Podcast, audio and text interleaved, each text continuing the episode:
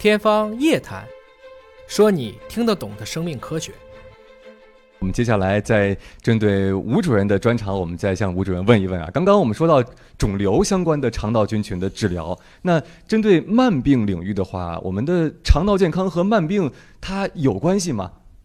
哎，您这个问题呢是非常好。其实刚才呢，两位专家已经有了一些答案。嗯，我们经常说啊，慢性病它的疾病负担呢是非常沉重的。我们举几个例子哈，因为我们中心呢负责死因监测，根据我们最新的数据显示呢，我们全国整个死因的构成比重，因为慢性病造成的已经超过了百分之八十九点二。可见呢，这个疾病负担是非常沉重的。那慢性病有多少种呢？其实按照世界卫生组织 ICD 的编码，有超过上千种的慢性病。而我们经常说的呢，是几大类慢性病，比如说呢，心血管疾病，当然这里头包括心血管，也包括脑血管，还有呢是癌症，再有呢是代谢类的疾病。还有呢，像 COPD 啊这些呼吸类的疾病，特别是啊，现在把精神卫生类的疾病呢也纳入到慢性病中。当然，我说的这些是主要的慢性病，比如说啊，我们说心血管疾病啊、COPD 啊、代谢性疾病这几大类造成的死因哈，它的构成呢就超过了百分之八十。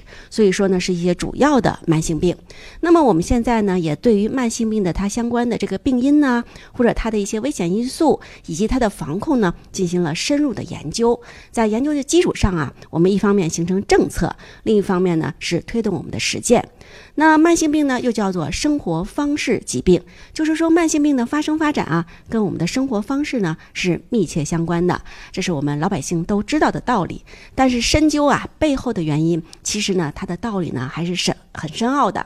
比如说啊，我们刚才说的这个肠道菌群或者是肠道健康。我觉得林主任说的非常好啊，要想肠健康，必须肠健康，对吧？那我们看看，如果是这个肠道不健康，那会发生什么情况呢？其实我们刚才说的这些几大类的呃主要慢性病啊，跟它都有关系，或者说呢，根据我们现在的这个认知情况，或者是我们学术的这个研究啊，已经发现有很多慢性病呢，都是跟这个肠道菌群呐、肠道的健康相关联的。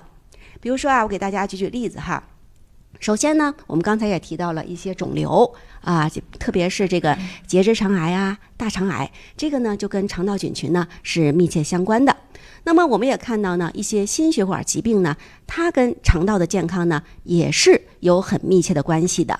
再有呢，就是一些精神卫生或者精神心理的问题，它也跟我们的这个肠道健康呢是直接相关，或者是关联性很强的。还有呢，就是代谢类的一大类的这个疾病哈，像糖尿病啊、一型、二型啊等等的这些。那我们还发现呢，一些自身免疫性的疾病，它也对于我们的这个肠道健康啊之间的关系呢是非常紧密的。还有比如说我们刚才提到的，呃，像老年的这个退行性的疾病等等。所以说啊，我们说随着这个研究的深入，我们可能会发现更多的这个慢性病是因为跟肠道的这个菌群呢，或者是肠道的健康相关联的。嗯，那您说了有这么多的这个肠道健康的肠道菌群，跟我们的慢性病、跟我们的生活健康息息相关，所以我们像刚才三位专家都说的，一定要重视起来对于肠道菌群的认知。是的。